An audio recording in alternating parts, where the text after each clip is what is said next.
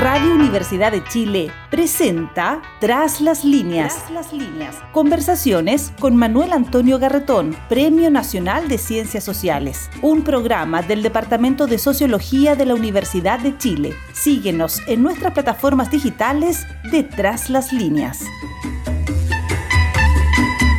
Muy buenas tardes.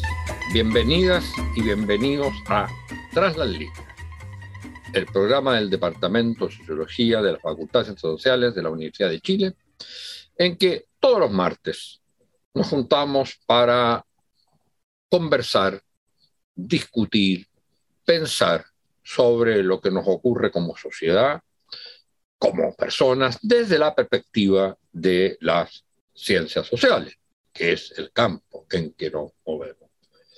Llevamos ya más de 90 programas eh, y hemos tenido entrevistas con gente, conversaciones con gente de muy distintos eh, espacios eh, dedicados a la reflexión, dedicado y dedicada. De hecho, una de las cosas que nos preocupamos es de mantener la paridad respecto de los invitados e invitadas a conversar.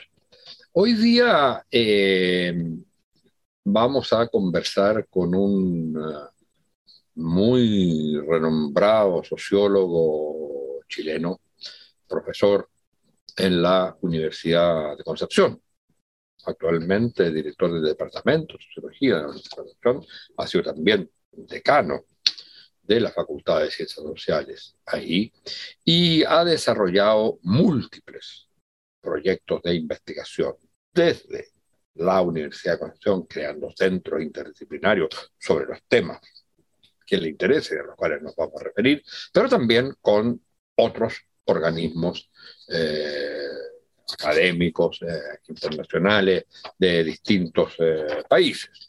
De hecho, en este momento está trabajando en un proyecto en Honduras y ahí estamos conectados con él y en la tarde le tocaba participar en eh, la inauguración de una conferencia de sociología del Congreso de la Asociación Latinoamericana de Sociología, la preparación de eso en Perú. O sea, ha estado moviéndose virtualmente en distintos países de América Latina. Tiene muchas publicaciones eh, sobre los sobre movimientos sociales, eh, pero también sobre el tema, sobre todo los temas actuales, que son, tienen que ver con la crisis medioambiental, la crisis hídrica, eh, el tema de la pandemia y los efectos precisamente en la recomposición de la sociedad. Y eh, entre sus múltiples libros, el último se refiere a uno de los temas cruciales hoy día que se están discutiendo en todas partes del mundo, pero también se están discutiendo en, eh, en Chile, que es el tema de los bienes comunes, entre los cuales obviamente está el tema del agua a propósito de la crisis hídrica, que es parte de la crisis eh, medioambiental y que a su vez es parte de una crisis más global de la transformación de la sociedad desde la sociedad industrial, era industrial, como se le quiera llamar, eh, a un nuevo tipo societal que se está construyendo, que tiene el componente eh, digital, informático, como una de sus columnas vertebrales, pero que tiene muchos otros aspectos de transformación de la sociedad. Y eso coincide, penetra la transformación más particular que está viviendo la sociedad chilena eh, desde hace mucho tiempo, pero especialmente desde el estallido social para adelante y con su institucionalización en el eh, proceso constituyente. Para hablar de estas cosas, entonces, hemos invitado a Jorge Rojas. Muchas gracias por estar con nosotros, Jorge.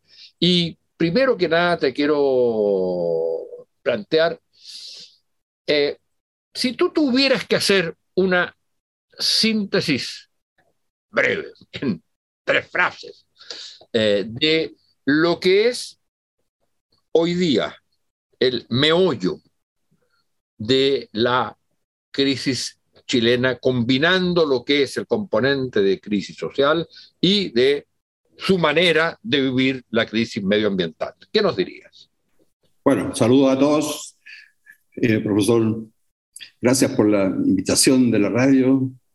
Eh, bueno, Antonio, estamos hace años que trabajamos juntos. Si yo tuviera que decir una, una síntesis, diría que es una, en, pocas palabras, una crisis del modelo neoliberal, que entusiasmó a mucha gente eh, por décadas, también, digamos, a los partidos políticos, eh, pero que se viene criticando hace bastante tiempo eh, el modelo, porque estaba basado digamos, en una sobreexplotación de los recursos naturales y una sobreexplotación de los recursos humanos, y también, digamos, en la ilusión un poco de que exportando recursos no eh, elaborados, sobreexplotando la, la naturaleza, era posible alcanzar algún nivel, digamos, de progreso. Pero eh, el, el, modelo de privatización de todo, de la economía, del Estado, de la política, del sistema social, de las pensiones, de la educación, logró, digamos, un, un, un tope porque el modelo no cumplió con aquello que prometió. Ah, ya sabemos que hubo muchas cosas que se prometieron en los inicios, digamos, del modelo ya bajo la dictadura, pero también después en democracia no se cumplió, digamos, con el compromiso. Por ahí aparecen, digamos, unas citas de unos diarios de, la época de, Piñera, del hermano del expresidente, donde decía que las AFP iban a, iban a cuando alguien se jubilara, iba a tener un 100%, digamos, del salario. Pero sabemos que eso es una, es una mentira, digamos. Bueno, eh, entonces eso topó techo, ¿no? Topó pecho, techo, se saturó el, el modelo porque, digamos, no cumplió con las expectativas, digamos, que se planteó. Y entonces entró una, a, una, a una crisis, digamos, terminal, prácticamente, que como tú muy bien decías, se expresó esto, digamos, en el estallido social. El estallido social fue una, una confluencia de, de, distintos segmentos de la sociedad chilena fraccionada que se pusieron en un momento casi de acuerdo, ¿no? concepto inconscientemente, para protestar, digamos, por un sistema que prácticamente, digamos, no satisfacía ninguna de las, de las necesidades en ningún aspecto. Eso eh, estamos eh, muy de acuerdo con eso, pero uno podría decir que, y entramos en, ese aspecto que me interesa mucho que conversarlo contigo porque es tu especialidad actualmente, pero la crisis medioambiental y la crisis hídrica. La crisis hídrica chilena, por supuesto que tiene que ver con eh, lo que se establece en la Constitución y después la ley respecto a los derechos al agua. Pero la crisis medioambiental es anterior al, eh, al modelo. Al, modelo neoliberal. Eh, es de alguna manera un efecto de la sociedad industrial, sí. más que de la sociedad, incluso más que de la, del modelo liberal, incluso más que de la sociedad capitalista, porque también los otros modelos de sociedad industrial, los modelos socialistas, son también destructores del, de la relación de los seres humanos con la naturaleza.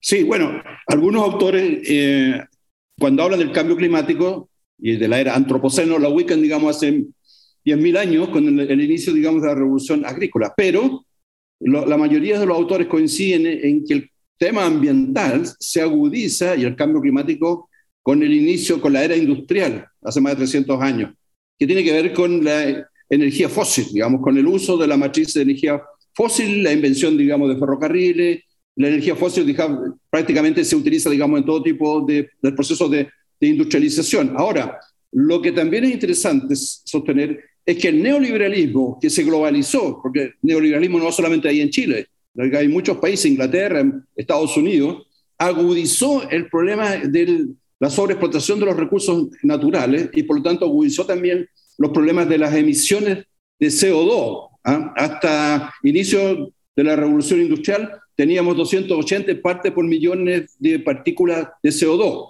Y ese, ese nivel de concentración de CO2 eh, eran imprescindible y necesario, digamos, para lograr una temperatura mm, de 13, algo así como de 13 grados global que permitió la vida natural y la vida humana. Pero a partir de la, era industrial, esa concentración pasó de 280 a 420, que es lo que está actualmente, y por lo tanto, digamos, ha tenido un efecto multiplicador del efecto invernadero y del calentamiento, digamos, del, del planeta. Por eso que ahora se habla de una transformación geológica. El problema del cambio climático no es puramente un problema de contaminación, como era antes la discusión, digamos, los temas ambientales, de un poquito más de, de composición, digamos, eh, química o de, digamos, eh, de saturación, sino que se trata ahora de, un, de una fuerza geológica, se dice, una fuerza geológica que está transformando el planeta y el clima. Eh, estos son datos ya del, también del IPCC, del, sabemos que las Naciones Unidas está trabajando hace muchos años, digamos, con estudios muy serios sobre las, miles de estudios sobre las evidencias del cambio, del cambio climático. Eso también ha impactado Chile, por lo tanto. Y los estudios de la propia Universidad de Chile, del RC2, resiliencia, ¿no es cierto?, RC2, indican que eh, la mega sequía que afecta a Chile hace casi 15 años, un 25% es producto del cambio climático. Aparte, digamos, de, de otros estudios que hay sobre, digamos, la disminución del recurso hídrico en un 25% de aquí a mediados de siglo en Chile. Eso ya, eso ya existe. Y eso es irreversible, no tiene marcha atrás. El cambio climático no tiene marcha atrás simplemente porque la, las emisiones de CO2 se demoran 100 años en biodegradarse. O sea que las emisiones nuestras de actual se mantienen en la atmósfera, en los suelos y en los mares más de 100 años. Entonces, por eso que no es posible, digamos, retroceder, no es irreversible el cambio climático. Y eso es irreversible el cambio climático. No es, no es reversible, es irreversible. Por eso, por eso, es irreversible. Es irreversible, el cambio climático. Sí. Y eso es lo que, lo, lo que uno... Eso es lo que preocupa. Eh, no, digo, quiere decir entonces que no hay ningún tipo de organización de la sociedad y por lo tanto de replanteamiento de relaciones con la naturaleza que lo hagan ah. eh, que lo hagan reversible. Si no. es reversible, se puede detener, pero si se puede detener, no volver atrás, no mejorar, respecto a la Pero, eh, ¿cómo se va a poder satisfacer las necesidades de los miles de millones de seres humanos ¿eh? que existen y que eh, hoy día reclaman lo, una, lo mismo que otros ya lo han vivido y ya lo han, ya se han beneficiado de eso. O sea, ¿cómo cambia, si no puedes revertir el... Ah, se puede... La, lo que tienes que hacer es cambiar enteramente los principios fundamentales. Pero es que no es solo el modelo neoliberal. Sí. No, eh, tienes que cambiar eh, eh, las formas de vida de la gente. Hay que no cambiar... solo las relaciones del modelo neoliberal, ¿o no? Sí, sí. O sea, dos cosas. Primero, hay, tú sabes, existe la política de Francia, el acuerdo de 193 países de noviembre, digamos, del 2015 en Francia. Allí se acordó eh, no sobrepasar 1,5 grados de incremento de las temperaturas a nivel global y mundial. Ese es el acuerdo firmado por, por París. Y llegar al 2050 con la neutralidad de carbono. O sea, en 2050 no debiera haber ningún tipo más de producción económica o lo que sea eh, con emisiones de CO2. Eso significa cambiar la matriz energética a renovable totalmente, ¿ya? Y para eso, según los cálculos del IPCC, tendría que disminuirse anualmente para llegar a esa meta del 50, de 2050, neutralidad del carbono, tendría que reducirse 7% los niveles de emisiones a nivel mundial, 7% digamos de menos concentración de CO2. Eso son, significa, digamos, metas eh, para los países. Ahora, Guterres en Glasgow, en, el, digamos, en la COP, 20, ¿cómo se llama? Eh, COP 26, dijo, el problema es que los países no toman muy en serio esta cosa, es que no tienen mucha credibilidad porque no toman las medidas para frenar, digamos, para evitar las emisiones. ¿ya? Se supone que la pandemia, a propósito, la pandemia en el 2020 hizo disminuir entre un 5 y un 7% las emisiones, porque hubo menos suministro, hubo menos transporte de aviones, de barcos, qué sé yo, de, de autos, ¿ya? pero el 2021 se incrementaron de nuevo las emisiones y hay países como, eh, bueno, Estados Unidos tiene muchas emisiones. El, país que más emite CO2 es China, con el 28%. 14% es responsable Estados Unidos, 7% digamos es India, 5% Rusia, y los países europeos 2% y, y, nosotros estamos por ahí por el 1%. También, también hacemos una contribución. Bueno, ese es el primer, el primer tema, que existen metas específicas de eh, llegar, digamos, a carbono cero el 2050. Esto significa que el 30 deberíamos llegar a la mitad y cada año disminuir un 7% la, la emisión. Eso obliga a todos los países, también a Chile, que firmó. Pero las otras cosas que se pueden Pero con Eso resuelve, con eso resuelve solo el problema que no se siga que no se siga, eh, digamos, deteriorando la situación. Exacto, que, no se sobrepase 1,5 eh, grados de incremento de las temperaturas. Ya estamos en 1,1 de incremento. O sea, nos queda re poco. ¿no? Por eso que Guterres dijo, no nos queda mucho tiempo, digamos, para lograr esas metas. Pero el otro tema de fondo... Gutiérrez, el secretario general de Naciones Unidas. Guterres, Guterres. Eh, eso lo dijo, digamos, en, el 2021 en Glasgow, digamos. queda muy poco tiempo, nos queda muy poco tiempo. ahora, Claro, esa es una meta para todos los países, estamos hablando de los países capitalistas, del socialismo estatal, todo lo que, los que se comprometen. Los chinos se comprometieron en el 2060, no el 50, y los, los rusos también. Así que no, no, no, están de acuerdo con las metas. ¿Por qué? Porque usan mucho carbón ¿ya? para la empresa, la empresa metalúrgica, qué sé yo. Y como un imperialismo en esta extensión o en expansión, digamos, el chino, necesitan también, digamos, de energía fósil. Así que está complicado. Pero el tema de fondo que tú planteas, tienes toda la razón, el tema de fondo es un cambio de modelo, de ir hacia un post-desarrollo, ir, digamos, a una, una nueva forma de entendimiento con la naturaleza, ¿no es cierto? Es usar, digamos, es, volver a un entendimiento con los ecosistemas, lo que yo le llamo, yo le llamo eso la convivencia interespecie.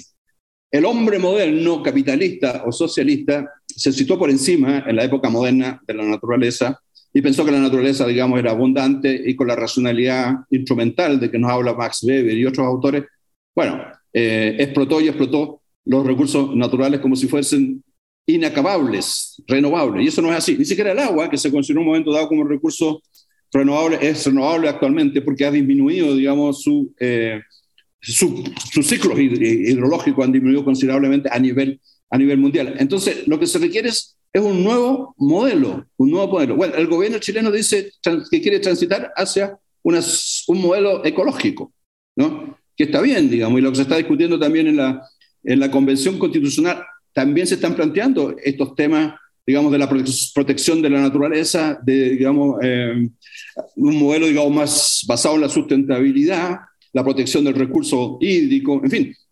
Pero a eso se puede agregar una, diría yo también, hay una serie de iniciativas de reciclaje de la sociedad, de los ciudadanos. Eso es súper interesante. Hay muchos emprendimientos mundiales donde los jóvenes, jóvenes profesionales, universitarios, están trabajando arduamente en, en modelos de sustentabilidad sin que nadie les diga, solamente porque yo creo que la conciencia ambiental planetaria es cada vez más fuerte, digamos, en, la en, los niños y en la juventud. Y ahí entonces yo creo que hay un embrión y hay, digamos, esperanza de un cambio importante de proteger la, naturaleza. O sea, uno cada vez ve más, yo veo, y me entusiasmo cada vez más con iniciativas de, jóvenes que están planteando reciclaje. Ayer había un reportaje donde alguien decía, no sé en qué país, creo que en Francia se están haciendo ladrillos de ropa usada. De acuerdo, pero, pero, por ejemplo, ahí, ahí hay, hay varios eh, para agarrarnos de una, de, una hebra problemática. Eso, y eso tú lo desarrollas en, tu trabajo, hay el eh, surgimiento de nuevas, de, iniciativas eh, que sean de desarrollo sustentable y tú señalabas la importancia que tiene, por ejemplo, incluso esta cosa de los startups, por ejemplo, eh, y, esto, y estos nuevos modelos, la posibilidad que el rol que el Estado tiene que jugar en eso. Pero aquí hay un problema también, que es, esto se supone que el cambio no es, eh, no es solo en los modos de vida y en los modos de producción. ¿Qué pasa, por ejemplo, con el trabajo, con los empleos? Porque finalmente el sistema depredador de la sociedad industrial ¿eh? era, funcionaba, digamos, con la gente trabajando y la gente con empleos posibles, con la gran industria.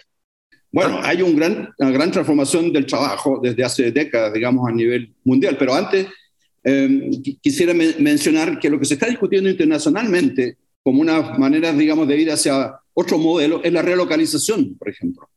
Eh, la globalización tiene que ser parada, frenada, digamos. Y en parte importante, digamos, el cambio climático y también la pandemia están frenando el proceso de globalización neoliberal, digamos, y ultra extractivistas. ¿Y a qué, se, a qué se está volviendo ahora? Es a la relocalización, o sea, empezar a producir a nivel local, lo que existía antes. Significa valorar, revalorar, digamos, la producción agrícola, local, regional, que está mucho más unida, digamos, a los ecosistemas, a al respeto a los ecosistemas. La economía también circular, también existe eso, digamos, de no, no, no construir pasivos ambientales, ni, ni tampoco pasivos sociales, o sea, mejor calidad del, trabajo y mejor, digamos, más respeto, digamos, a los ecosistemas. Eso también ya existe, muchas iniciativas de, de emprendimiento, como se llama en Chile, aunque emprendimiento es una palabra que no me gusta mucho porque proviene también un poco del modelo neoliberal, pero hay emprendimientos que son eh, nuevos, emergentes, innovadores, digamos, y sustentables. En, la, economía, la, economía, circular, eh, yo creo que es algo, realmente es una un camino potencial muy fuerte. El de la relocalización, yo tengo la impresión que hay que eh, problematizarlo, en el sentido que, según algunos autores, algunos de los cuales recién eh, estuvieron acá en Chile y lo, tuvimos en un seminario que, que, organizamos, Manuel Castells y otros, lo que hablan es de, no se puede detener la globalización. Eso es imposible. Lo que se puede es esto que se llama la relocalización, pero ligada a la globalización. En ese sentido, una solo la relocalización significa que tú te encierras en, eh, en los territorios con economías que no son grandes economías de escala, en que pierdes la relación, o sea, no vas a poder dejar las localidades y los territorios de estar vinculados a los procesos de globalización. Me contaba, hay muchos casos de esto, pero me contaban, por ejemplo, en par de años, en el, caso de Cochabamba, que algunos de los productores eh, agrícolas lo que tenían era a través del celular, se contactaban con clientes en Chicago y le vendían la producción. Pero eso es, te das cuenta, es localización, es localización, como les gusta llamar a algunos. Supone que tú de alguna manera no te encierras de espaldas a la globalización, sino que la, te metes en ella en forma con relativa autonomía, con capacidad de decisión sobre lo que quieres hacer. Es lo posible en la actual configuración del mundo, con pésimo sistema a nivel mundial de coordinación, digamos, con la falta de un gobierno eh, mundial, o en el caso incluso latinoamericano, con la falta de una eh, política propiamente latinoamericana que asuma los problemas como región y no solo como país o no solo como suma territorio? Sí, no, sí, todos los temas son de alta complejidad, pero es interesante, por ejemplo, que producto, digamos, de, de, la, de la pandemia, COVID-19, por ejemplo, Francia empezó a discutir el hecho de que gran parte de los medicamentos que recibe Francia se produce en, India. Creo que India produce algo así como el 80% de los medicamentos mundiales. Entonces, cuando llegó la crisis de la pandemia, no había suficiente suministro. Entonces, Macron, que acaba de ser reelegido en contra del populismo de extrema derecha, ¿no es cierto? Eh, empezó a decir, bueno, vamos a tener que empezar a producir medicamentos y vacunas como los producíamos antes. Los alemanes no tenían mascarilla y les llegaron unas mascarillas de China que fueron un fracaso, que tuvieron que devolver las millones de mascarillas que, que están en mala calidad, digamos, ¿no? Entonces, y Europa depende, digamos, en un 40% del suministro de gas de, de Rusia. Y Alemania es como un 50%. Y se le, si le quitan el gas, ¿no es cierto? O sea, la globalización es una globalización con colonialismo al interior de los países desarrollados y peor con nuestros países, porque como los ejemplos que tú das, claro, hay algunos negocios nobles, digamos, y algunos eh, ONG a nivel mundial que favorecen ciertos cultivos, eh, favorecen más a poblaciones que producen café, acá, por ejemplo, de alta calidad, en Centroamérica, en, Honduras, y hacen un buen, un, negocio, digamos, decente o un negocio, digamos, de, de, respeto, digamos, a la naturaleza y a los que producen. Pero esa no es la globalización eh, de las últimas décadas, es una globalización mucho más salvaje, ¿no es cierto? Y, eso, todos sabemos de eso. Entonces, hay toda una discusión de, de cómo, eh, o sea, esto de la globalización muchas veces decía, no, si son interdependencias, articulaciones, pero no tienen de esos, son formas de, de, de, de dependencias, de nuevas dependencias. Los chinos no están interesados en, digamos, colaborar para que otros se desarrollen, sino que sus modelos son para desarrollarse ellos mismos. Cuando ellos compran tierra o arriendan tierras productivas que son escasas a nivel mundial, producto del cambio climático, de la sequía, lo hacen para alimentar a su, a su, a su población, no lo están haciendo, digamos, para resolver los problemas. Por eso que en algunas partes como en Australia lo han estado frenando, eso ustedes no pueden seguir comprando tierras, digamos, productivas, porque la tierra productiva es escasa, es muy escasa a nivel mundial. Y, vamos a vivir entonces la, la, crisis, digamos, de alimentos. Entonces, hay, yo creo que lo que viene ahora es todo un reordenamiento, digamos, de esta globalización. Y en ese sentido tú tienes razón, en el sentido que probablemente lo que, lo que va a ocurrir es que la relocalización, por, un lado, va a fortalecer, digamos, desarrollos locales y regionales que existen, que existen en los países, ¿no es cierto? Y eh, una nueva forma de interrelación, digamos, con partes del mundo, ¿no? Yo creo que van a venir también acuerdos más interregionales, digamos, de, eh, regiones que tienen ecosistemas parecidos, que tienen culturas campesinas, culturas productivas, formas cooperativas, las formas cooperativas se van a desarrollar. O sea, todo lo que antes existió, que fue invisibilizado, destruido, digamos, y prácticamente discriminado, digamos, por la gran producción, ¿no es cierto?, de, lo que era exportable, como madera, celulosa, qué sé yo, todo eso está, está en crisis. No se va a venir abajo, claro, la globalización, pero en cierto modo va a tener que redefinirse. Y ahí entonces eh, yo creo que va a haber una combinación de modelos. Los tiempos de redefinición alcanzan para resolver eh, la, crisis? La urgencia, ¿no? Pues yo creo que ese es, el, ese es el, problema. Por eso que son distintas medidas. Por eso que yo en primer lugar dije, está la medida del IPCC de los acuerdos de París, de las emisiones. Y ahí todos tenemos que contribuir a disminuir las emisiones. Los países digamos, los gobiernos, las empresas, la sociedad civil. Tenemos que contribuir para parar, digamos, eh, que no se sobrepase el 1,5 grados de incremento de la temperatura, porque más allá se incrementan más, digamos, los desastres, los fenómenos extremos, digamos, del cambio climático. Eso es el análisis del, del IPCC. Entonces, esa es una medida que es súper importante, digamos, y aquí yo creo que los gobiernos tienen que exigir a otros gobiernos que cumplan, digamos, con la reducción de sus emisiones. No sé dónde hubo un juicio, me parece que fue no sé qué país, hubo un juicio en contra de la Shell o de la COPEC, porque se les obliga a que empiecen a trabajar, digamos, con eh, disminución de las emisiones y con otro tipo, digamos, de energía.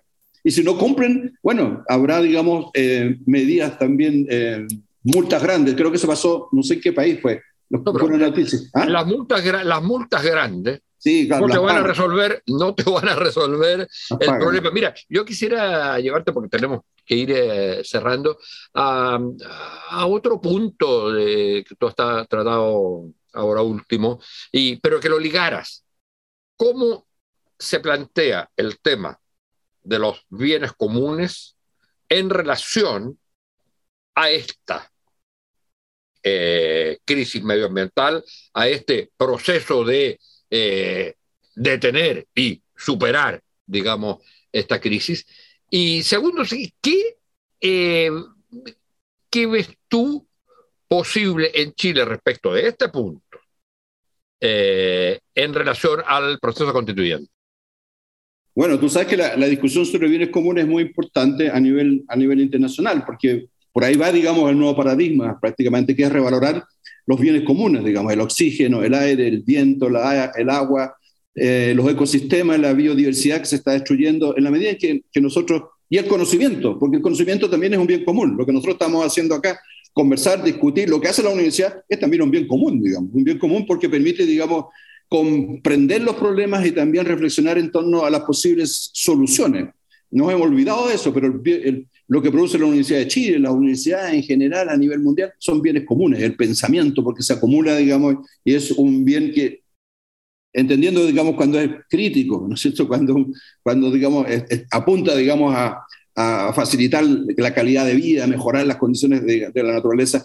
Yo creo que el, el bien, los bienes comunes es lo que hay que rescatar a nivel, digamos, a nivel mundial. Y en eso hay muchas iniciativas de ONG, pero también de países que están, digamos, tratando de, cambiar, digamos, el, modelo de eh, respetar, digamos, estos bienes, estos bienes comunes. Y nosotros tenemos muchos bienes comunes en, en, en, América Latina, incluso en el tema energético se sabe que los países más pobres son los que tienen más viento que puede producir energía eólica y mejor radiación solar. Chile tiene una excelente radiación solar en el norte, digamos que es mejor de las que existen en muchas otras partes del mundo, y por eso que hay muchos proyectos también de energía eh, solar en el norte, pero también tiene vientos muy fuertes en el, sur. Entonces también se pueden usar estos recursos, digamos, eh, naturales, estos bienes comunes, que además son cada vez más, también, eh, más baratos, para soluciones, soluciones yo diría también regionales porque tenemos que ir hacia un sistema más autónomo, de no depender, porque tenemos que aprender algo de la lección de la pandemia y de las guerras, digamos, es que tenemos que ir hacia un, un modelo que apunte mucho más a, a una especie, digamos, de autonomías regionales. No se va a lograr completamente, pero sí es posible asegurar agua, alimento, eso, proteger nuestros bienes. Y para proteger nuestros bienes, bueno, hay que cambiar las instituciones.